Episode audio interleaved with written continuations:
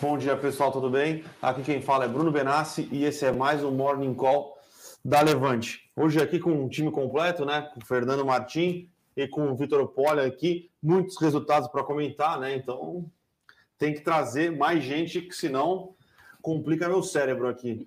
Fala pessoal, tudo bem com vocês? Tudo bem, tudo certo. Temporada movimentada aí e hoje em específico dia dos bancos aí, né?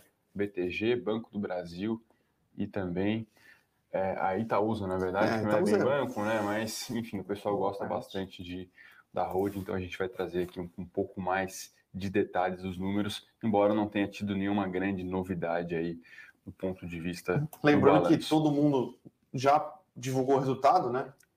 As, as, companhias abertas que fazem parte da Itaúsa já haviam divulgado o resultado, e lembrando que 75 agora, quando por causa que XP, uhum. 75% do resultado ali vem da participação que a Itaúsa tem dentro do Itaú, que divulgou o resultado na semana passada, né? Um bom resultado divulgado pelo Itaú na semana passada. O mercado não gostou muito, né? O mercado bateu Sim. no Itaú, acho que foi no dia de, no mesmo dia. É, mas foi um bom resultado que a gente achou, pelo menos, né? Então, é, dá uma passadinha no cenário macro não, não existe nada de muito relevante hoje, né? Uhum. Então, amanhã é sim o grande dia da semana, com divulgação de dados de inflação no Brasil, dados de inflação nos Estados Unidos. Porém, surgiu uma fofoca de mercado aí dizendo que o, uh, Jerome, o, o Joe Biden entrevistou a, Line, a Leonard, uh, uh, a Leonard, né, que é, uhum. é uma, ela já faz parte do, uh, do Fed hoje, né? Ela é uma das diretoras do Fed, na verdade, uma das presidentes do Fed, uh, e foi entrevistada para possivelmente assumir ali a cadeira de uh, presidente que hoje pertence ao Jerome Powell, tá? Isso é uma fofoca e é uma fofoca interessante, é uma fofoca importante. Lembrando que a Leonard, a ela é uma defensora daquela teoria, nova teoria monetária, a MMT, né? Modern, Modern Monetary Theory, é, que é algo um pouco controverso aí, mas é basicamente uma monetização da dívida é, do dívida americana por parte do Fed, né? Então, uhum. ela é uma das defensoras assíduas é, dessa política. É, o Joe Biden entrevistando ela, as coisas podem mudar aí, pensando em juros no ano que vem, Sim. pensando em política fiscal no ano que vem, até porque, é, ao que tudo indica, existem grandes possibilidades do Partido Democrata perder as duas casas, uhum. e aí talvez a política fiscal teria que ser feita através do Fed, não através do Congresso, Sim. né? Então é, é uma fofoca interessante de mercado aí que eu, eu diria, tá? Então, é, esse basicamente é o único fato relevante, importante, é, que é uma fofoca, até porque tá todo mundo, pelo menos bolsos lá fora, bem no zero a zero, todo mundo esperando inflação nos Estados Unidos, que, é, uhum. que vai ser divulgada amanhã. Tem inflação em outros países da Europa, tem inflação é, no Reino Unido. Então, é, amanhã, sim, que é um dia bastante é, movimentado, né? Então, sim. todos nós sabemos aqui, e já discutimos diversas vezes por aqui, que o Banco Central Americano tem um duplo mandato, né? Que é estabilidade de preços, que nada mais é do que controle de inflação, né? Mais ou menos, e o plano emprego, né? a questão de inflação nos parece que já chegou ali no limite para o Banco Central é, contornar, né? Se, é, na verdade, se a inflação continuar subindo, o Banco Central americano vai ter dificuldade de manter é, esse, essa retórica. Isso, claro, se realmente é, ficar o, o ficar o, o, o Paulo no Banco Central, né? Ele não ficando é um pouco mais complexo, mas com a inflação vindo pressionada mais uma vez, independente de quem for o presidente do Banco Central, vai ter que fazer, uma, vai ter que fazer um malabarismo bastante é, interessante ali, né? Sim. Bom, lembrando que ontem foi dia de recordes nas bolsas americanas, né, um recorde triplo, que tem se falado bastante aí na mídia, e isso refletiu na madrugada na Ásia, então majoritariamente os índices por lá avançaram, Bitcoin também na máxima, então, enfim, os ativos financeiros aí alcançando os seus patamares recordes, né, os, os famosos all-time highs, enfim, commodities foram para cima também, o barril aqui de, do, do, tipo Brent de petróleo acima dos 84 dólares.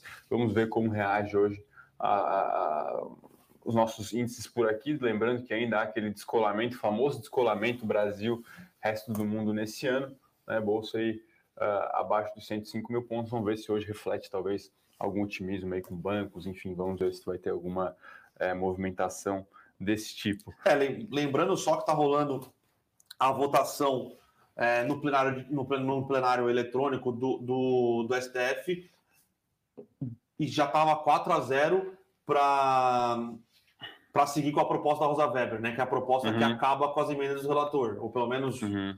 vamos ver o que vai ser decidido. Mas acho que a, a, ideia, como está agora, é acabar com as emendas do, do relator, né? Pode ser que exista alguma saída dentro é, do STF que, pelo menos esse ano, a questão seja dada mais transparência e aí, a partir do ano que vem, alguma mudança Sim. mais específica, tá? Mas é, é algo que temos que acompanhar. E só mais uma coisa, lembrando, o PDT fechou cal, fechou, fechou, fechou pauta para votação contra a PEC dos precatórios, tá? uhum. tá? O PDT acho que deu 13 votos favoráveis à aprovação no primeiro turno. É, a, o, a, a, votação foi bastante apertada, né? Foram quatro votos acima do que é, é necessário constitucionalmente para aprovação de uma PEC. Então, o PDT saindo, se não tiver entrada de novas votantes, aí pode ser que a PEC acabe ficando pelo caminho. Só mais uma curiosidade: hoje está para ser votado é, no Comitê de Assuntos Econômicos do Senado a privatização dos Correios, tá? Parece que tem dificuldade para aprovar no Senado, tá? E lembrando que tem a votação no segundo turno da, da PEC, hoje. Arthur Lira flexibilizando a votação também para que seja possível votar de forma remota aí, né? Então, realmente, contando os votos aí com essa perda aí desses 13 votos, né? Lembrando que no primeiro turno teve aprovação por uma margem de quatro votos, mas teve uma abstenção grande, né? Teve uma abstenção grande. Assim, algo de 50, 60 deputados. Vamos ver aí é, como vai é, decorrer essa votação. Presumo que, enfim, caso de aprovação ou não, a margem seja bastante apertada.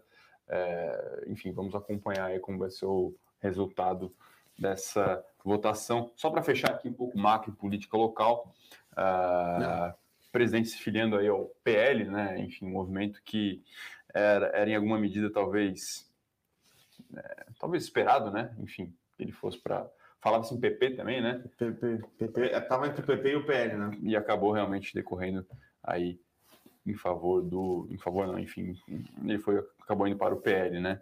Mas acho que é isso, né, Bruno? Essas são as Sim, principais Sem grandes novidades, tá? Macro. Vamos acompanhar aí, lembrando que o principal dado é realmente inflação nos Estados Unidos. Sai Sim, amanhã, né? Sai amanhã, amanhã. Só lembrando aqui que o PL é o partido do Valdemar Costa Neto, né? Então, uhum. muda um pouco a dinâmica de discursos, né? Vamos falar de resultados? Vamos aos resultados aí, pessoal, que tivemos realmente bastante resultados sendo divulgado hoje, tá? Vocês podem escolher qual que vocês querem começar.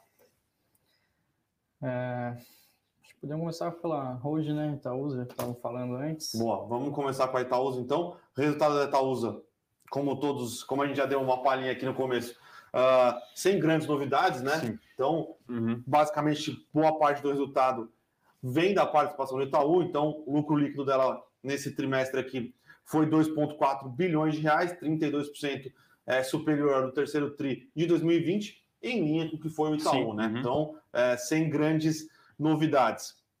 Uh, anunciou mais uma distribuição aí de juros sobre, capital, juros sobre o capital próprio, né? Pequena. 0,15, é, né? 0,15. Na verdade, ela atualizou 002, 002, Sim. mais um 0,15 que vai ser pago ano Exato. que vem, tá? Então, ainda não voltou à normalidade de uhum. distribuição de dividendos, tá? Mas é, Conforme os bancos forem voltando e distribuindo mais, principalmente o uhum. Itaú, uhum. a XP não deve distribuir dividendos aí por um bom tempo. Uhum. É, ela vai aí conseguir, pelo menos vai voltar a ter uma distribuição de dividendos um pouco mais relevante, tá, pessoal? O importante, eu acho, da Itaúsa não é nem olhar o resultado em si, né? É ficar atento ao código de resultados que Sim, vai acontecer hoje, é, que ali eles vão dar mais um pouco de. É, de transparência em qual são, para onde vão ser os setores que a Itaúsa vai querer expandir, como vai ser feito isso, é, o que vai ser, vamos perguntar, vamos perguntar de novo o que vai ser feito com a participação da XP, Sim.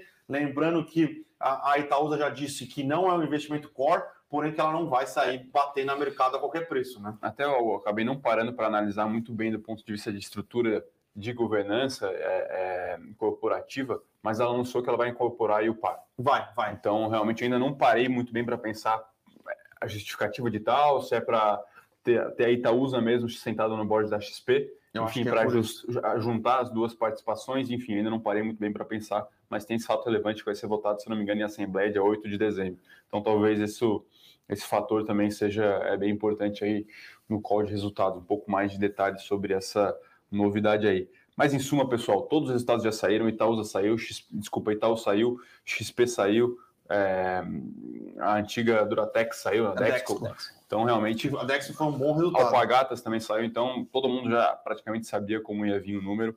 É mais realmente ver qual vai ser o dividendo, é, esses, esses detalhes aí também do que pode vir. E também um pouco de. É, isso saiu no Itaúsa Day, na verdade, mas é, detalhes sobre a estratégia da Itaúsa, pensando em termos de composição de investimentos mesmo de holding para os próximos anos. A empresa tem aí buscado diversificação, é, enfim, saneamento em outras frentes também, mas a gente aqui lembra que é, são empresários extremamente conservadores, né? competentes e não são de fazer em movimentos bruscos em um período curto de tempo. Parecem realmente ter bastante diligência para escolher projetos ali e uma visão de bastante longo prazo. É, só falar as ações dela aqui, abrindo subindo meio por cento, está 0,10 de alta agora. Bovespa subindo meio por cento, está um pouco abaixo, 0,3 agora. Uhum. A que menos está se movendo das que divulgaram resultados. Sim. Eu posso ir para o destaque negativo, talvez, dos resultados, que foi o CBA. Está em leilão aqui, caindo 7% no momento. Acho que para começar dá para contextualizar um pouco né, sobre o cenário macro, assim, que afeta muito ela, que é a crise energética mundial, principalmente na China. Faltando carvão lá, a China mandou suspender a produção de, de alumínio, então é, reduziu a oferta da China, que ela já é uma importadora, a demanda continuou, aumentou até em relação ao ano passado, então ela teve que importar mais alumínio. Com isso, os estoques mundiais tiveram uma queda e, a, como eu falei, a demanda teve um aumento, só teve uma leve queda em relação ao último trimestre por conta da falta de semicondutor, então afetou a demanda por veículos, que é bem utilizada, o alumínio é bem utilizado nesse segmento. Então, com isso, é, demanda subindo um pouco, oferta caindo, preço sobe. Sim, sim. Só lembrando que a China é, ela produz 50% do, do, do, alumínio mundial e ainda assim ela então, precisa importar. Sim, sim, sim. É. e só, só outra coisa que é importante lembrar, que a gente vai entrar nisso mais agora, é, produção de alumínio é muito mais eletrointensivo do que qualquer outro, uhum. qualquer outro metal, não, mas do que minério de ferro, é, do que aço, na verdade, né? Cobre, então, é, questão da crise hídrica que a gente vai comentar, que acabou pressionando margem, uhum. é, é bastante relevante. E, sinceramente, me surpreende essa, essa, essa queda de 7%, tá? Eu não entendo qual era a posição no mercado em relação uhum. a isso. Ela já tinha dado um é. disclosure que ela tinha sofrido bastante com a questão hídrica, é, que foi o que foi o principal que, o que principal impactou o resultado dela, né? De, de pressão de margens, compressão de margens. Então, é, não sei o que o mercado esperava, se que ela fizesse uma mágica, né? Sim. Lembrando é. que essa é uma notícia até atual, só para contextualizar um pouco.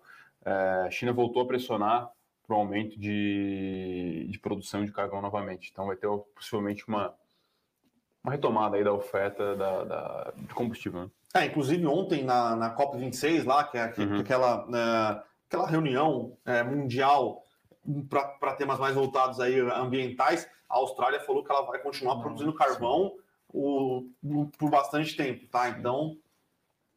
É, bom, voltando aqui, como o Bruno falou também aqui no Brasil, como todo mundo deve saber, crise hídrica aqui, né? É, como o Bruno falou também, é, para produzir o alumínio demanda-se muita energia.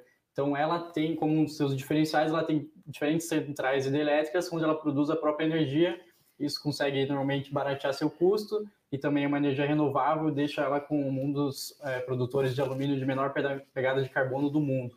Isso é um grande diferencial dela. Mas com a crise é, hídrica que a gente está vivendo hoje no país, essa energia produzida não foi suficiente para atender o que ela precisava. Então ela teve que comprar energia no mercado. Uhum. Como todo mundo sabe também, o preço da energia está lá em cima. Isso afetou bastante o resultado dela, comprimiu as margens e também algo que pesou bastante também foi é, o aumento nos seus outros nos custos também do alumínio. Isso também teve um, um forte impacto, é, também reduziu ainda mais a margem. Então, apesar desse relevante aumento no preço do alumínio, seus custos aumentaram também significativamente e isso comprimiu a margem. É isso que o mercado não está gostando mesmo. Não esperava uma reação tão forte assim. Já era mais ou menos precificado, né? Todo mundo. Ela deu disclosure falando que ela tinha pressão, ela ia precisar comprar energia no mercado. É, to, todas as indústrias que já divulgaram resultado até agora tiveram pressão é, em questão de insumos, né? Questão de frete. Então, é, o resultado não é. foi bom, obviamente, porém a empresa está caindo 7% aqui, me parece um pouco exagerado, tá? É. E, dado o cenário de demanda mundial por alumínio, o alumínio deve continuar uhum. é, elevado por bastante tempo, tá? Lembrando que, além da questão envolvendo uh, a produção da China, a demanda mundial para alumínio tem subido porque é um metal mais maleável do que o aço, né? Então tem sido, tem sido bastante é, substitu... tem sido tem aumentado a participação de alumínio em relação ao aço é, e como a gente disse a, a CBA é uma das companhias que tendem a, a se beneficiar bastante desse aumento é, da demanda de alumínio, até porque a CBA acho que é uma das empresas com maior pegada de, maior pegada de carbono por causa da produção energética sustentável no Brasil, né? Ela usa basicamente eólica e, e hídrica, só perde, se eu não me engano, para as russas que usam gás natural, né? É, isso outra coisa também que ela já tinha anunciado, né, a aquisição de ativos de energia eólica vai começar a ser fornecido para ela somente em 2023 mas isso é positivo também para ela, vai trazer uma maior diversificação dessa matriz energética, fica menos dependente das chuvas, como está hoje, sendo bem afetada. Isso também é algo positivo. Como o Bruno falou também, o alumínio tem diferentes utilidades, deve, a demanda deve continuar aumentando. Ela até fala é, no release que em setembro o preço do alumínio na Bolsa de Londres é, foi 2.850 dólares por tonelada, acima do preço médio do trimestre, foi 2.650. Então, continua nessa tendência de alta do preço do alumínio. Agora, com todos esses problemas de custo e energia, no curto prazo ela continua sofrendo. Por isso, o resultado e os impactos nas ações aí nesse momento. É, já deu uma melhorada, está caindo 5. Ainda elevado, mas um pouco melhor do que o 7,30 que estava caindo no começo do pregão, né? E das que anunciaram que mais está subindo, Banco do Brasil, 3,5% agora. É, dificilmente não dá para entender, tá? Não que o resultado do Banco do Brasil foi ruim, tá? O resultado do Banco do Brasil foi mais ou menos em linha com o que os outros bancos apresentaram. É, crescimento do lucro líquido, é, crescimento da margem, margem é, da margem financeira. A diferença que eu achei relevante do, crescimento, do crescimento de margem financeira do Banco do Brasil para os outros bancos privados que tinham apresentado agora foi que o Banco do Brasil teve uma participação relevante da margem financeira com o mercado, uhum. que é algo que não tende a ser recorrente. Né? Então, é, questão de, de mesa, é, de tesouraria, de é, arbitragens envolvendo taxa de juros. Então, não é algo que. É, que não era muito core do Banco do que Brasil. Que não é core né? do Banco do Brasil também, né? Então, é, me surpreende essa reação positiva no resultado uhum. do Banco do Brasil. Obviamente, o Banco do Brasil ele negocia com desconto relevante para os seus Sim. pares, é, porém ele tem um ROI relativamente bem mais baixo do que, é, do que seus pares. Né? O ROI do Banco do Brasil aqui no terceiro trimestre foi de 14,3%. Lembrando que Itaú está ali perto da, da casa dos 20%. Sim. Se você tirar a Operação América Latina,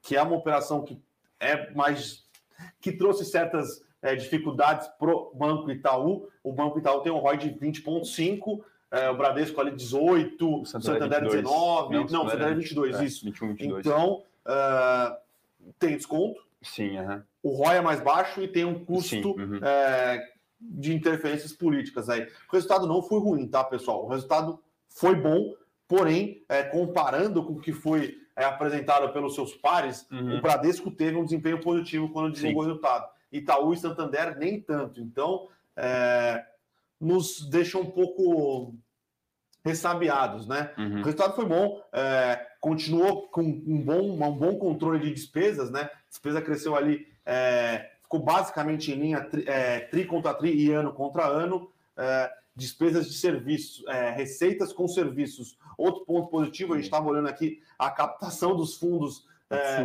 do Banco do Brasil é um absurdo. então, o fundo é. deles deve estar explodindo, né? A prefeitura sim, deve estar locando sim, ali, sim, então essa é uma captação cativa que o Banco do Brasil sim, tem, sim, sim. com relação ele ele é caixa Uhum. ou ele tem muitos é, fundos de pensões de, de munici- estados Uhum. e municípios, então ele consegue ter uma captação cativa e deve estar migrando bastante coisa para os fundos é, de renda fixa do, do Banco do Brasil. Em tá? termos de carteira, destaque para o crescimento de carteira pessoal, né? Crédito pessoal. Então, isso também puxou um pouquinho aí o resultado. Ponto positivo que talvez esteja fazendo preço, a inadimplência, né? Essa sim veio bem abaixo do esperado, né, Bruno?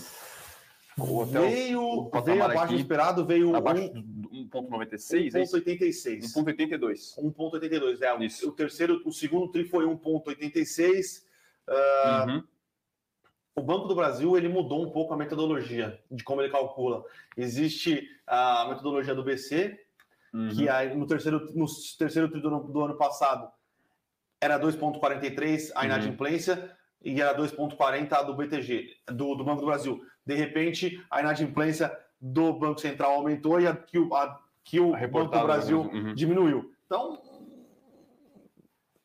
os outros bancos não apresentam essa diferença de Sim. metodologia, tá? Mas o resultado, é, acho, acho que o, o impacto positivo hoje é mais por uma questão de valuation do que por Sim. uma questão de foi um puta de um resultado, tá? Até Mas porque, assim, ela não divulgou yield, não divulgou um, um, pagamento robusto, né? Foi 0,39 de juros sobre 0,39. capital próprio. A gente talvez esteja até acelerando, né? Esse pagamento.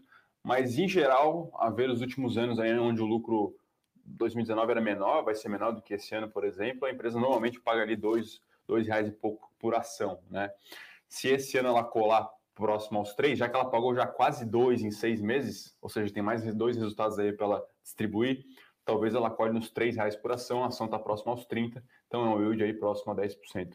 A gente só reforça aqui, lembra que normalmente o yield elevado, já que ele é uma relação com o preço da ação, é porque tem um bom motivo para tal, né? Pode ser um pagamento atípico, como já aconteceu em alguns casos, pode ser porque tem um risco relevante ali, enfim, mas evidentemente chama atenção, né? Quase 10% de pagamento de dividendos é realmente algo bem robusto aí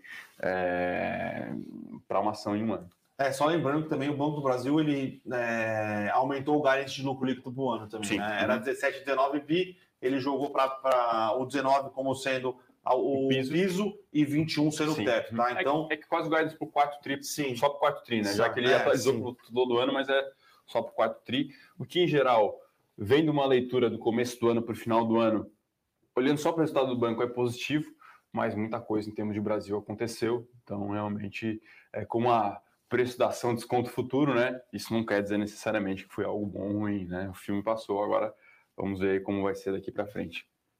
Lembrando, tá, que o ano que vem é um ano ah, que vai ter desafiador para os bancos, tá? Inadimplência, Uhum. é, acho que principalmente inadimplência, né? Inadimplência é, ainda continua abaixo dos números históricos, Uhum. tá? Então, ano que vem pode ter algum aumento de inadimplência.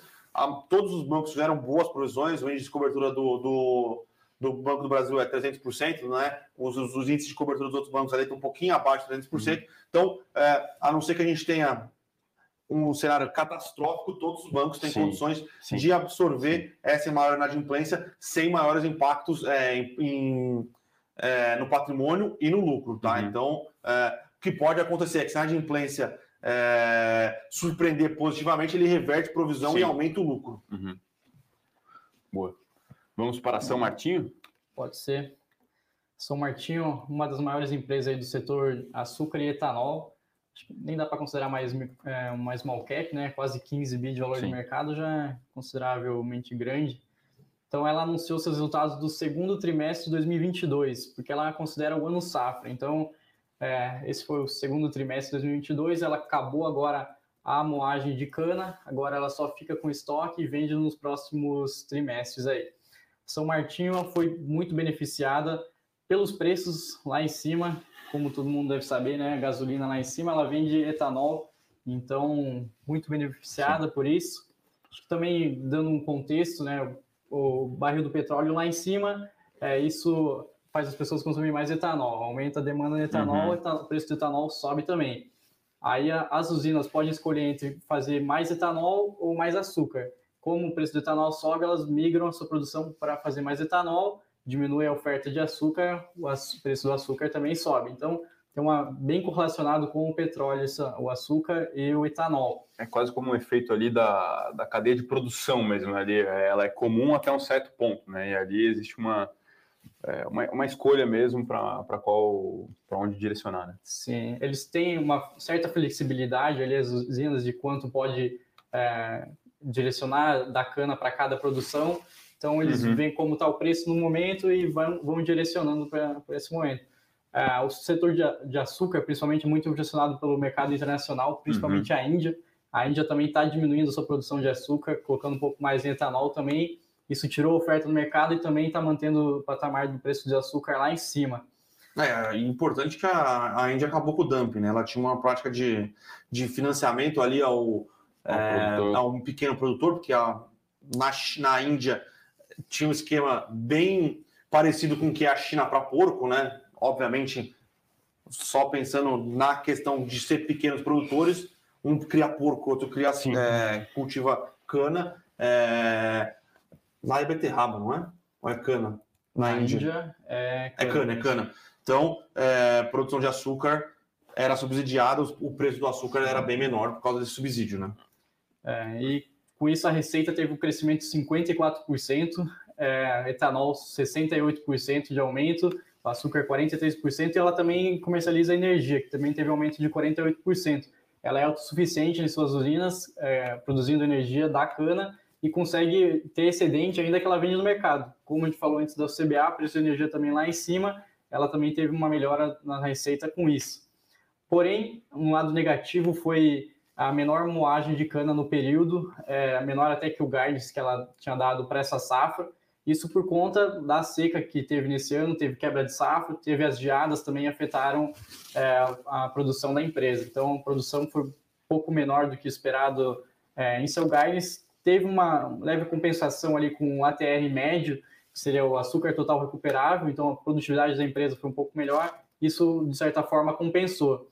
Mas ela sofreu menos do que o mercado em geral no Brasil, então o mercado geral teve uma queda maior isso também ajudou a levar os preços, então ela conseguiu o preço mais do que compensou. Isso é, fez ela crescer receita, EBIT, lucro e melhorar suas margens também. É, podemos destacar também, é, ela está investindo agora numa planta para fazer etanol a partir do milho. Isso vai demorar ainda um tempo para se traduzir em resultados, mas também a gente veio com muito positivo para a empresa, tira um pouco essa consegue diversificar um pouco, né? Hoje é só da cana, mas aí consegue também é, tirar parte do milho e também para aumentar a, a, sua produção é, era necessário um investimento menor para ter a mesma produção no, com etanol de milho. Então, a gente fez como muito positivo. Ela também está com uma posição de caixa muito sólida agora e também pode adquirir uma nova planta. Tem tá vendo no mercado aí novas plantas que pode adquirir e já aumentar sua capacidade de produção de maneira inorgânica é, de um período para o outro. Aí no fim também ela anunciou ainda um pagamento de dividendos, juros sobre capital próprio, é, 1,4 por ação com relação ao preço de fechamento de ontem, dá um yield de 3,5 já. Bom. Foi uma antecipação até do dividendo, então um bom dividendo aí que vai ser pago dia 30 para quem tiver a posição dia 11, depois de amanhã. São Martinho é isso, ela tá abriu subindo um pouco aqui, agora caindo 0,6. Boa. Vamos falar de BTG? Vamos de BTG, BTG então. Agora, BTG é outro resultado muito forte do BTG, tá, pessoal? Então, é, em todas as suas linhas de receita, lembrando que o BTG tem sales trading, que é a questão de tesouraria, uhum. só que o BTG é um banco que atua nisso de forma é... Tem cultura, tem inteligência. Tem, tem né? cultura, tem inteligência. Então, apesar de ser algo não core continua sendo algo de impacto Sim. recorrente ao longo dos anos. Ela quase transformou em core, né? Sim, é. é. Aquela receita reco... não recorrente, mas você passa a contar quase como recorrente. Né? Exato. Ele tem o banco de investimento. Lembrando que todos os, todos os bancos grandes que reportaram resultados até aqui tiveram uma queda é, na receita gerada pelo Sim. banco de investimento. O BTG teve uma alta, comparado com o segundo TRI, que foi um recorde histórico do BTG então, ele conseguiu melhorar o resultado referente ao segundo TRI. Basicamente, o que o BTG fez, que foi uma sacada bastante inteligente, ele começou é, a ser responsável por muito negócio de é, instrumentos de renda fixa. Então, CRI, CRA, uhum. debenture, bond lá fora. Então, isso possibilitou um bom resultado por parte do seu banco de investimentos. Aí ele tem é, crédito, né? Então ele crédito ele continuou crescendo numa velocidade um pouquinho menor do que no trimestre passado. Aí é, crédito para pequena, é, pequena e média empresa e corporate, tá? Pessoa física no BTG está engatinhando ainda, uhum. como está engatinhando na XP. Lembrando que o BTG Digital começou a operar, operar em dezembro de 2020. Acho que um pouco antes. Até, pouco não. antes, talvez. É, acho que foi mais meados do setembro, outubro. Ali. É, final de 2020, se tornou operacional mesmo para clientes fora do BTG, que não tinham BTG Digital, uhum. obviamente, no começo desse ano, tá? uhum. tá? Então, é uma operação ainda, crédito à pessoa física, é algo que o BTG ainda não... É, não dá disclosure, pelo menos. Né? Ele começou a dar, mas não dá disclosure. É, e aí, o que a galera para para comparar um pouco mais, né? E tem como base de comparação a XP, é o captação de novos recursos. Né? O BTG ele tem uma captação um pouco diferente do que a XP, porque ele coloca nessa captação dele o dinheiro novo na gestão do BTG, uhum. gestão própria do BTG, que é uma casa tradicional, gestão diferente da XP, e tem o que entra ali como nos fundos que são administrados pelo BTG, Sim. tá? Então, é, a XP normalmente é, só apresenta o resultado de captação de IUC, né? Que é o que é captado pelo. É comercial, comercial, né? comercial. E aí aqui, enfim, ele acaba misturando ali força comercial que pega através de AI canal direto com o que vai direcionado ali para a gestão de fato, né, para os fundos do BTG. Como o Bruno falou, o BTG é uma casa com mais tradição em termos de gestão já há alguns anos, né? Então, tanto do ponto de vista de crédito, de multimercado e de ações, de, ações. Enfim, de alguns outros instrumentos também. O BTG é muito desenvolvido nessa parte, XP também é, mas eu vejo o BTG como um player um pouco mais é, relevante. Então, só agora ele também começou, ele ele está uh, ah, divulgando aos poucos Sim, as estratégias, né? Agora ele divulga melhor a parte do que é o wealth, mais uhum. o banco comercial, né? Que é, é o uhum. BTG digital. Então, é, esse esse segmento teve um crescimento de 75%, então mostra que, a, que o BTG ali roubou os agentes autônomos, agente autônomos da XP, uhum. investiu no BTG digital, conseguiu captar bastante recurso para é, para este braço e o asset management teve um crescimento pequeno de 14%. Sim. Então, é, o asset management trouxe ali 50 bi de reais para dentro da plataforma e o, a parte do, do, do Elf mais o banco comercial trouxe 37 alguma coisa uhum, por cento, aí uhum. totalizando uns 88 bilhões de reais de, de, de recursos novos captados, tá? Então, um resultado impressionante pelo BTG, comparando até com o segundo TRI, foi um resultado de, de recorde de receita, recorde de IB, recorde de crédito, recorde de tesouraria. Então, Sim. quebrou o recorde de tesouraria, quebrou o recorde de, é, de net new money. Aqui eu estou fazendo um, dando um miguezinho, tá? Porque no segundo trimestre de 2021 entrou 12 bilhões de reais, que foi da compra da Necton. Então, se você te, excluindo essa compra da Necton, o resultado de net new money desse que é a captações líquidas desse trimestre ainda foi um pouco Sim. superior é, do que o trimestre passado, que foi 98 bilhões, tá? Então, um resultado é, state of arts aqui do BTG. É, a base de comparação trimestre era difícil. Quando você compara com o ano, é crescimento acima de 50%, 70%. Então, foi um bom resultado aqui e está refletindo nas ações do BTG que estão subindo aqui 2,76%, tá, pessoal? Vamos falar de mais um resultado bom? Bom para cachorro? Pets, bom para cachorro. Realmente, resultado aí redondo. Redondo, redondo, redondo. redondo. Uma é... capacidade de execução assim é Vai se inacreditável. Né? Vai se provando. provando. Lembrando que é um, é, é um business que negocia a múltiplos caros, tá? É, uhum Porém, ele vem conseguindo entregar crescimento ano sim, contra ano, é, aumento de receita. A margem tem se mantido, obviamente, caiu um pouco, mas mantido estável. Lembrando que quando você troca canal, de, canal físico por canal digital, você tem uma perda de margens. A gente viu isso com a Magazine Luiza, a gente viu isso com Via Varejo e com eles nem tanto, né? É que você perde margem, mas você ganha no retorno no sobre retorno capital, né? Porque você não investe muito em ativo, ativos, enfim, fixos às vezes investe, mas menos do que o crescimento da receita. Chama atenção aqui Pets, além dessa manutenção de margem, que eu gostei aqui, é o mesmo as lojas muito bem, né? Muito bom. Lembrando que o ano passado já tinha a base de comparação era difícil, Sim. tinha crescido 30% em relação a 2019. numa base de comparação difícil, ela cresceu 22%. Uhum. Então, lojas maturando, ticket médio aumentando, talvez serviços, enfim. Serviços. É, lembrando que ela tem um, um quê de, também porque não é, diminui tanto a margem, que é uma questão de serviços, né? Então, ela quer ser um lugar one-stop shop, né? Que o pessoal diz. Então, o cara vai lá, se o cara for na loja, o cara compra a ação, o cara uhum. compra brinquedo pro cachorro e o cara vai no veterinário, né? Então, uhum. é, ou vai, vai, vai, no veterinário, que ela tem essa rede é, de hospitais próprios agora, né? Para uhum. pets, e tem a questão de serviços, né? Então, uhum. você dá banho e toda seu cachorro, Sim. então tem creche em algumas, então é, essa, essa, essa questão de serviços ajuda a manter a margem um pouco melhor, tá? Então, investindo também em marca própria, né? Sim. Possui margem melhor, então normalmente é um ticket médio menor do que os outros produtos, então isso consegue também compensar ali na margem. Só lembrando que ela comprou a Zidog, tá? Sim, que é uma marca state of arts, assim, de produção de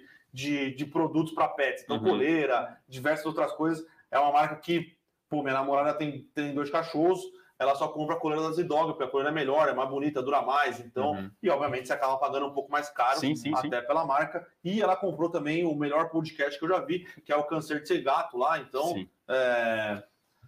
tá tentando criar aí diversas sinergias em diferentes frentes de negócio. Então, a gente está falando de uma empresa que está crescendo, está mantendo margem, está entregando retorno está uh, desenvolvendo essa palavra da moda aí, ecossistema, enfim, tudo isso com uma posição aqui financeira super ok, empresas com endividamento extremamente baixo.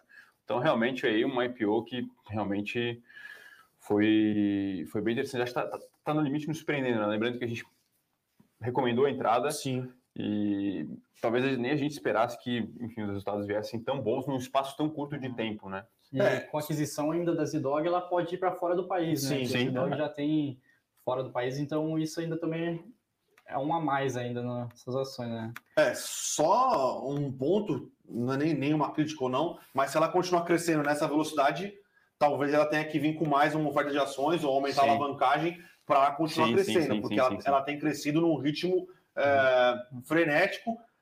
É, disse que vai aumentar mais 50 lojas em 2022. Então, para financiar esse capex aí, provavelmente, ou ela vai fazer através de um asset light, uhum. ou ela vai fazer através de, de, de um, de um follow-on para continuar aí crescendo. E o mercado vai, vai, vai topar. topar. O BTG fez isso, tá? O BTG ele tem feito alguns follow-ons aí, recorrentes até, né? Para continuar crescendo. É, lembrando que, hora, pensando que a hora que você para para comparar o crescimento que o BTG tem, tem é, conseguido entregar, o mercado falou, cara, dá, essa, dá esse follow-on aqui que eu quero mais. Sim, então, é, é só um, um, um ponto a se observar ainda sobre pets, é, a omnicanalidade, né, que é você compra online, ou você pega na loja, ou você é, ou a loja despacha para você, bastante com um crescimento bastante relevante, tá? Então, das vendas digitais, que são 31% é, de tudo que é vendido é, online pela Pets, é, você tem 88% ou 80%? 87%. 87% é nesse, nesse, nessa omnicanalidade, né? Uhum. Ou o cara compra e vai retirar na loja, ou a loja despacha para o cara. É, é, mostra que é um, é um ecossistema que funciona muito bem, né? E é muito rápido a entrega. É eu muito rápido a entrega. Cachorro, mesmo dia, no dia seguinte, tá ali, tem a assinatura lá, se tem o desconto ainda, você não é obrigado a ficar pagando nada. É, é muito bom. Tudo que envolve omnicanalidade está entregue até um dia depois. O que uhum. envolve entrega do CD, é, acho que é 70% ou 80%. Uhum. Então, é, é, uma capacidade de execução muito grande, uhum. muito grande mesmo. É, é, é, é, surpreendente, tá? Então, até por isso aqui, lembrando que ela chegou a bater quase 30 reais, questão de empresa de crescimento, juros futuros subindo, ela sofreu um pouco, até acho que foi uma realização de lucro também, né? Sim. Pô, quem entrou na IPO conseguiu tirar acho que mais de 100%, talvez foi 12 ou 15. Uh, ah, não sei se chegou a 100, mas se ela saiu a uns saiu a 16 ou 18, não me lembro, 60% mínimo. Mínimo. Então, a galera aproveitou é, para realizar um pouco de, de lucro na posição e ela voltou aqui a subir bastante, tá? Então, é, é um case que a gente é, entende que é caro, mas enxerga bastante opcionalidades positivas, tá? Então o mercado Sim. continua fragmentado, ela é o state of art de execução no, é, no segmento, é, comprou algumas coisas com opcionalidades positivas, né? Que é a Zedoga principalmente, é, e uma, uma capacidade de execução muito boa, tá? É, apesar de ser líder no setor, é quase nada de share, né? O principal concorrente dela é pet shop de bairro ali, as lojas de bairro, Sim. que não consegue ter a escala que ela tem, o custo que ela tem, entregar. Então, quem realmente está sofrendo é essa loja de bairro aí nas outras cidades. É, lembrando que ela está expandindo é, para fora de São Paulo relativamente numa velocidade grande agora, né? Ela não, ela não uhum. tinha essa, ela não fazia essa expansão. Uhum. Ela começou a expandir. É, obviamente, ela já tinha loja em vários estados, mas agora ela começou a acelerar esse processo. Tá? É, tanto que das 10 lojas recém-abertas, 7, sete são fora de São Paulo. Paulo. Boa. Vamos comentar aqui rapidamente internacional. Lembrando que sai hoje à noite Coinbase e amanhã Disney. Esses são os, são os resultados que a gente vai acompanhar um pouco mais de perto. Mas falar aqui de uma notícia de mercado de Netflix, que vai lançar aí mais uma versão do seu TikTok, vai através do seu aplicativo mobile. Enfim, esse mais voltado para o público infantil. É, a novidade é que, ao nosso ver, não deve fazer preços. Uh, mas demonstra mais uma vez a estratégia da Netflix, tá? Esse tipo de notícia ela é, serve mais para dar esses indícios de que a companhia vai de fato aí se preocupando em ganhar é, tempo de tela dos usuários. Lembrando que hoje tempo de tela nas redes é, é dinheiro, é dinheiro. Netflix diversas vezes já falou que ela compete não necessariamente com Disney, não só com a TV linear, mas também com games, com redes sociais, enfim. Então ela está tentando se desenvolver e ampliar esse escopo de atuação. Lembrando que ela já está tentando monetizar um pouco melhor os seus conteúdos, né? Já que ela é, ela é detentora de tais, é, criando e-commerce. Então, ah, a pessoa gosta de Round Six, vou aqui comprar, enfim, um biscoito, vai. Então, ela está tentando fazer isso, né? A Disney é mestre em fazer isso, sempre foi. Puta, a Disney é, é ridículo, né? O que a Disney consegue fazer. E, mas é algo ainda muito incipiente, né? É, a empresa vai aí se demonstrando realmente bem capaz aí de se adaptar, né? Eu acho que esse é o principal. Agora, ano passado ela conseguiu gerar um, quase um bi, um bi e pouco de caixa. Agora, essas novas vertentes de crescimento aí vão adiar um pouco mais a lucratividade Netflix, né? Lembrando que nos últimos 10 anos ela queimou caixa recorrentemente. Ano passado só gerou porque teve produção parada. Produção parada, né? E esse ano voltando produção a rodo agora, segundo semestre aí, segundo semestre já, enfim, né? Agora, a partir de agora tem um pipe aí nos próximos meses de lançamento muito robusto, é o que ela espera para voltar a captar novos clientes, né? As adições líquidas têm que retomar um patamar elevado. É, e vamos ver como vai ser a execução aí do streaming de games. Acho que esse é um ponto também bem importante de acompanhar. Outras big techs que são mestres em alocar capital, em caçar tendências, não foram felizes. Microsoft, Google, enfim. Então, a vamos ver se... Amazon, né? A Amazon também. E vamos ver se Netflix vai conseguir. Mas lembrando que a gente volta aqui para falar de Coinbase.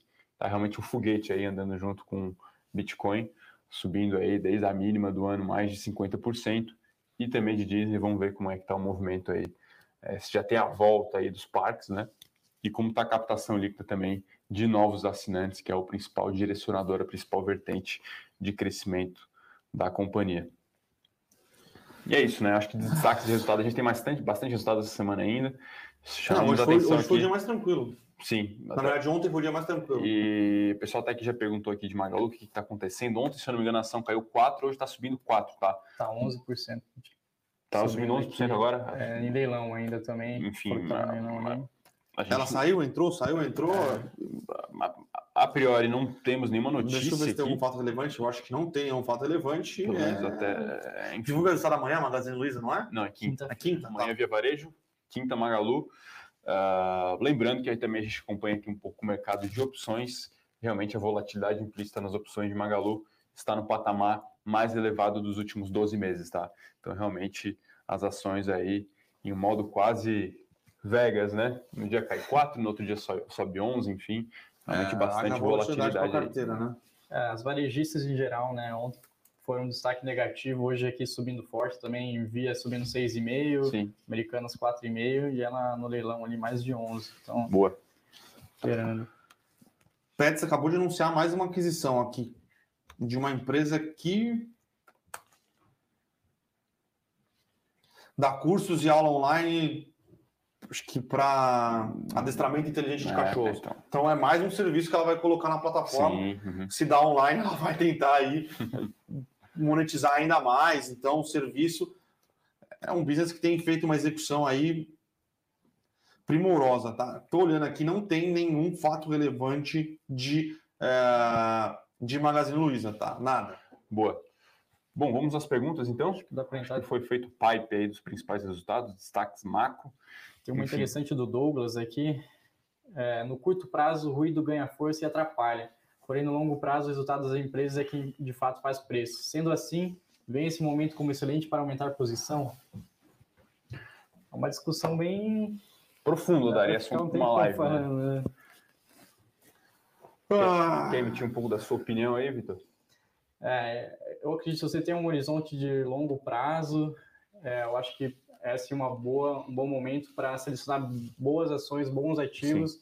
que de fato ficam descontados nesse momento, que é um momento realmente muita incerteza, é, mas no longo prazo tem empresas que, dependente do, do, cenário, conseguem gerar valor, continuar crescendo e gerar bons retornos para os seus acionistas. Se você tiver é, esse horizonte longo e estômago também para aguentar essas oscilações, eu acho que é um bom momento, mas acho que a melhor estratégia é aquele aporte mensal sempre, claro. independente do, é, do cenário, se você acredita na empresa, é fazer esse aporte recorrente. Mas também não se pode ficar é, de olhos fechados ao cenário macro, né? Que isso acaba impactando fortemente não só as cotações, mas impactam as empresas também. É, lembrando que está conseguindo pré agora de 15% ao ano, né?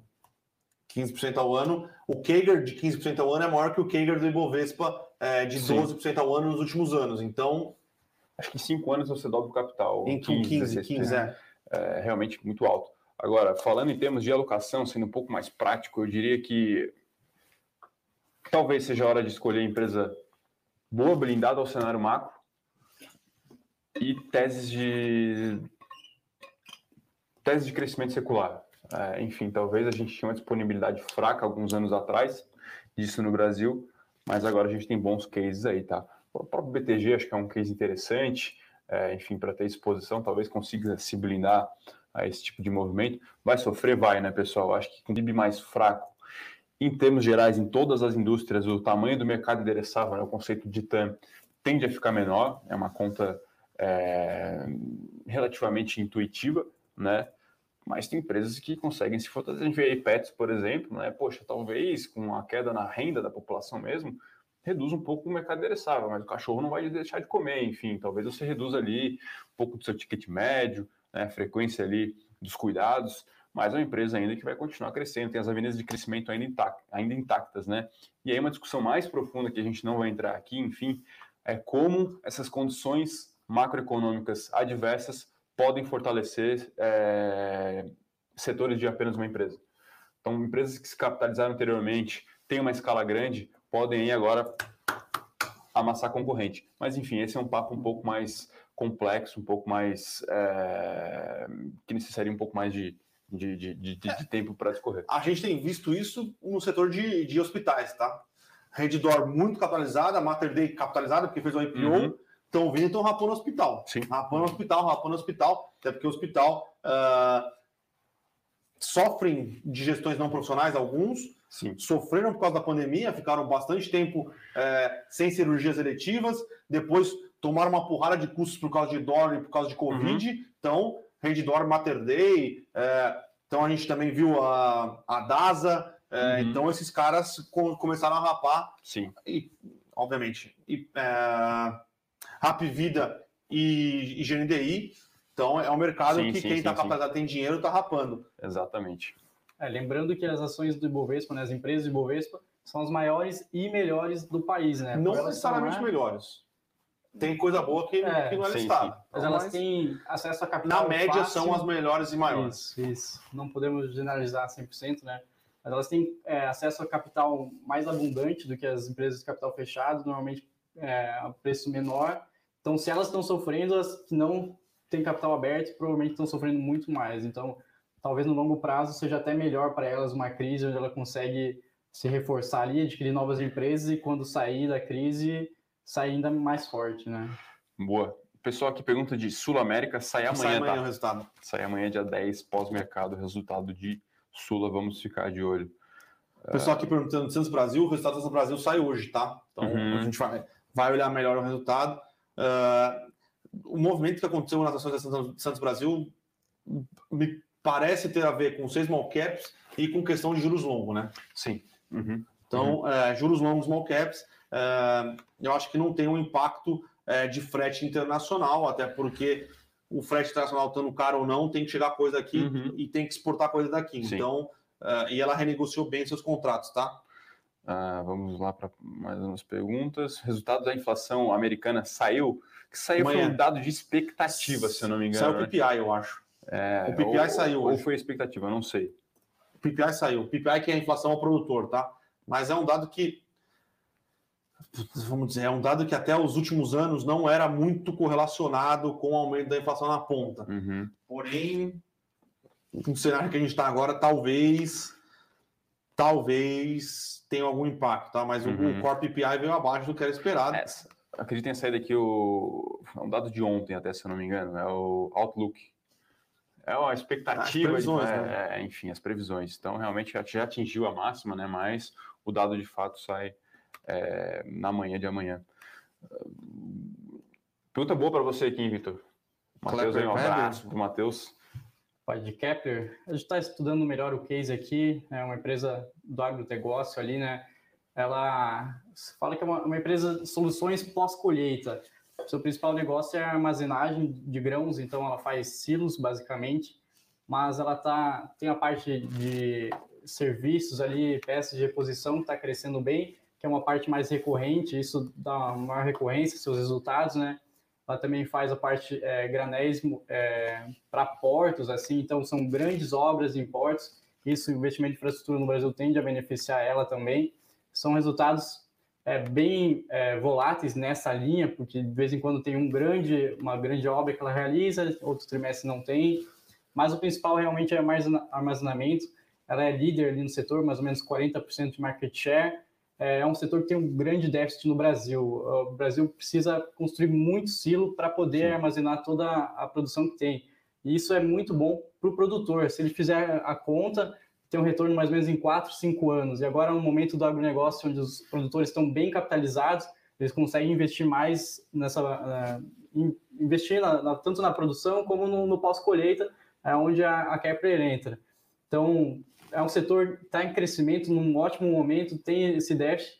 E ela é uma empresa que estava sofrendo bastante, passou por um turnaround, então agora. Quase quebrou, né? Quase quebrou.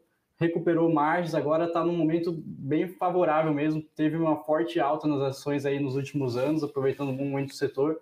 Teve uma queda agora recente, mas como o mercado como um todo, acho que ainda está acima do, do índice. É, no ano aqui está ainda subindo quase 18%, então está acima do índice ainda. Recentemente, agora ela é, fez uma diminuição de capital, então entregou dinheiro, devolveu o dinheiro aos seus acionistas, estava com muito caixa. Então ela está também pagando dividendos agora recorrentes, porque ela não tem muito mais no que investir, ela está aumentando o aumento da capacidade para poder atender a demanda, mas ainda assim é um investimento de certa forma pequeno até.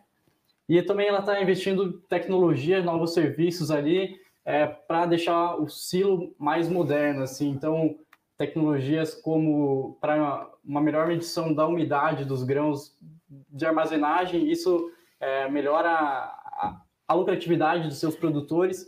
Então, ela está investindo nisso também, onde ela consegue, é, vai conseguir vender um serviço a mais também, que uhum. dá uma recorrência maior em seus resultados, não só a venda do equipamento em si. Então, ela está agregando é, um serviço ainda é, em seus produtos. Isso também ainda não começou a dar resultado, mas deve se traduzir em melhores resultados futuramente.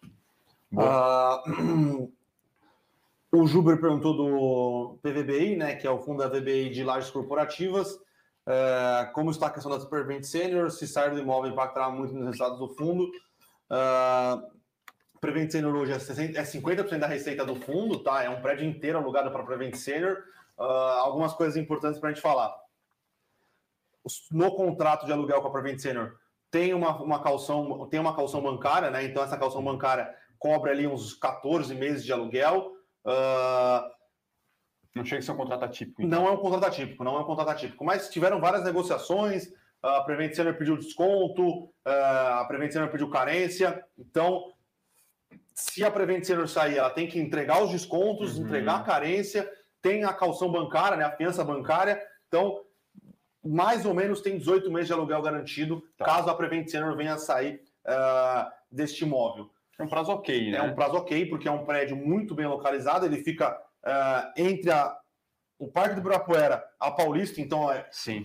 perto da Paulista, perto do Itaim, onde a gente está, né? Prédio novinho, é, muito bem localizado, muito bem construído e acredito que em 18 meses o fundo conseguiria alocar para algum outro é, ou para alguns outros é, locatários. E o tá? locatário então, conseguiria também adequar ali a instalação, sim, transformar o sim, hospital sim, em alguma outra Não, no hospital não, é uma sede administrativa. Ah, tá. tá? Então, ah, bastante tranquilo em relação ao PVBI, tá? Nos preços que ele está negociando hoje. Deixa eu ver quanto é que tá aqui, eu já atualizo minha 85, planilhinha aqui. 86, né? Quanto é que tá? Só vem aí que eu já atualizo minha planilhinha aqui, eu dou o valor por metro quadrado. 80 e... 80...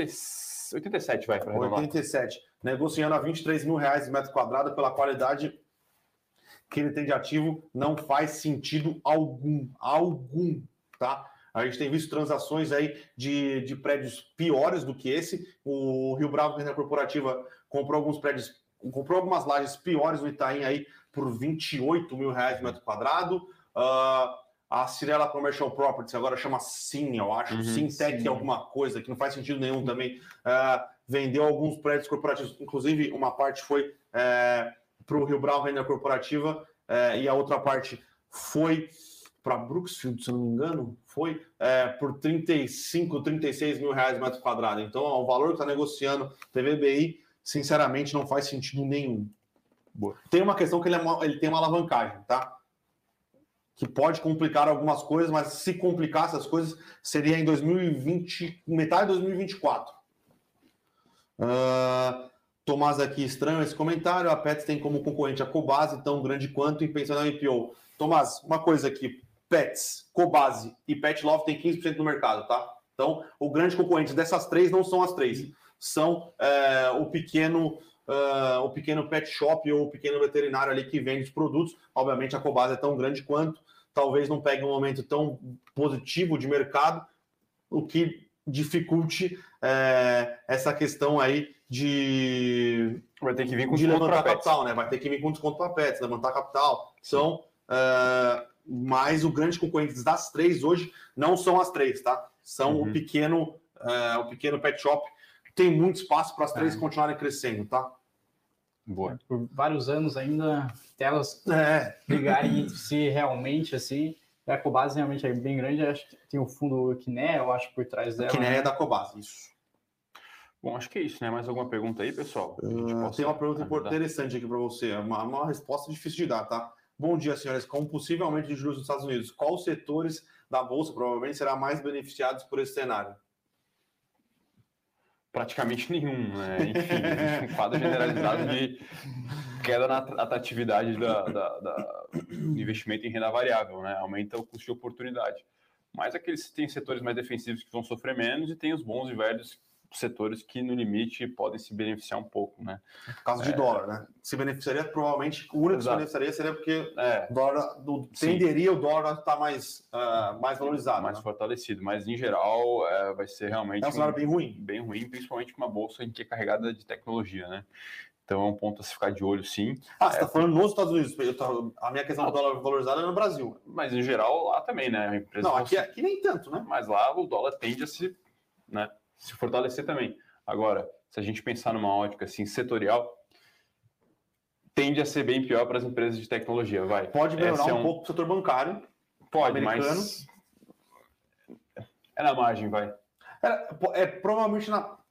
Vai depender do que acontecer, porque o que a gente tem visto de resultado do setor de, de bancos este ano, ano passado, foi que o resultado veio porrada, Não, mas não veio sim. porrada por, por crédito. Sim, veio é. porrada porque IPO, M&A, é, follow-on, Uhum. vamos investir em SPAC. Uhum. Então, tudo isso o banco ganha FII. E lembrando, né, pessoal, a alta de juros, ela não nem sempre é um movimento isolado. Ela pode ser um, um, um- um efeito, possivelmente, ou não, de uma economia forte. Então, normalmente, há, há- há outras leituras a se fazer também, tá? Agora, se for Sim. um momento de uma alta de juros apenas por conta de inflação, que por hora me parece que o Banco Central Americano não está tão disposto assim a fazê-lo, aí talvez a gente tenha um cenário um pouco mais adverso, tá? Mas é, vamos aguardar, tá? Eu acho que o ponto que fecha essas duas questões aí são ah, os shortages, né?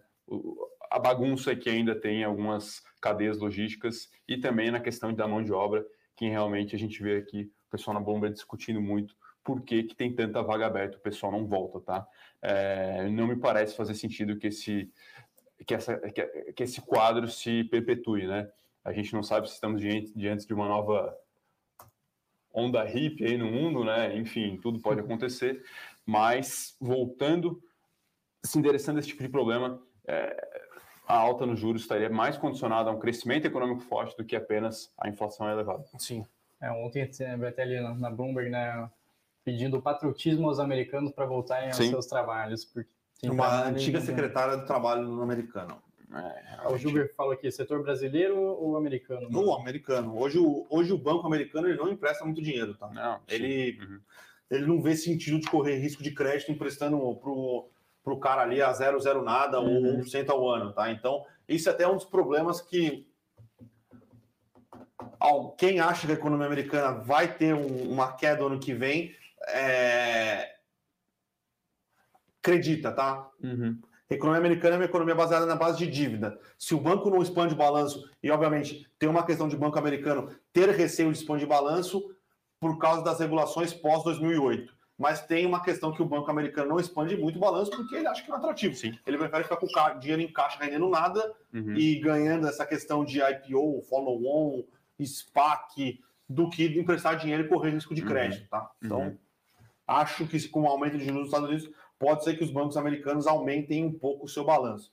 A última aqui, só para a gente fechar, José Benício aqui falando na final. O mercado parece torcer para a PEC fura-teto, é, torcer para o furo do teto com a aprovação da PEC dos precatórios é que, na verdade, o mercado está precificando o third best, né? Então, é, se não aprovar a PEC dos precatórios, qual vai ser a saída do, do, do governo para pagar o Bolsa Família ou para pagar o Auxílio Brasil, o que seja no ano que vem? Porque o plano B ele existe, só não foi revelado, né? Sim.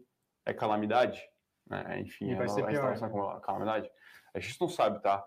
Agora, essa questão aí ela é bem polêmica. Enfim, o mercado ele não está torcendo para furo de teto, na verdade. Pelo mercado, é, a gente não teria teto de forma alguma, né? Então, tem alguns textos bem é, interessantes aí que falam o seguinte: o teto serve para você direcionar gastos, melhor direcionar gastos é. e priorizar a despesa. Então a gente tem um, a gente está passando um momento que não foi priorizado nada, não foi feito renúncia fiscal, não foi, né, a volta da na, renúncia fiscal. Na verdade, as renúncias fiscais continuam. Né? Exato, né? é emenda, enfim, é, é foi muito pouco, foi muito pouco que foi feito. É, a, o intuito do teto era que se parasse e discutisse orçamento. Ó, Isso, o orçamento exato. do Brasil é tal. Vamos gastar o que com o que? Exatamente. Vamos fazer, vamos gastar mais com saúde, vamos gastar mais com educação, vamos gastar. O orçamento é esse. O com que a gente vai querer gastar? Não se discutiu absolutamente nada.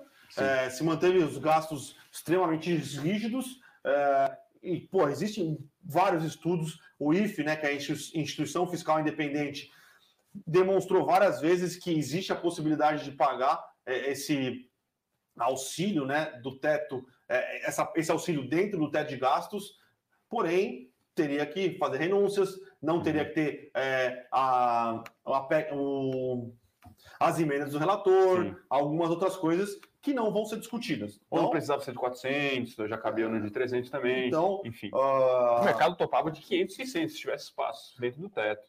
É bastante, bastante tranquilo fazer isso.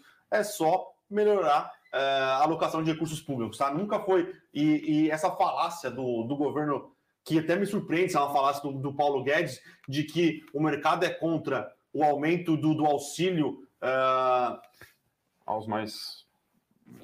Cara, é, é inacreditável um cara que veio do mercado financeiro falar um negócio desse, tá? Então, uh, mas é isso, não é que o mercado é favorável a essa, essa PEC fura-teto, ou essa PEC pedala-teto, ou essa PEC faz um, um puxadinho em cima do teto. O mercado, é, ele simplesmente acredita que a solução que viria se não fosse a questão da PEC dos precatórios seria pior, tá? Então, o problema é não ter a contrapartida do corte de gastos, né? Era isso que eu acho que esperava e não tem, né? Tem aumento de gastos sem ter esse corte que era justamente o necessário. Eu acho que isso é o que mais irrita, não sei, prejudica Sim. o mercado. Bom, acho que é isso, né, pessoal? Uma hora e cinco aqui de call. Vamos agora ouvir agora as conferências. As conferências, Pet já fez, já. Enfim, tem Banco do Brasil. Entender um pouco mais aqui Itaús, vamos analisar também a aquisição de pets, tentar um pouco mais de dados sobre. Amanhã a gente volta aí com mais resultados. Enfim. Amanhã,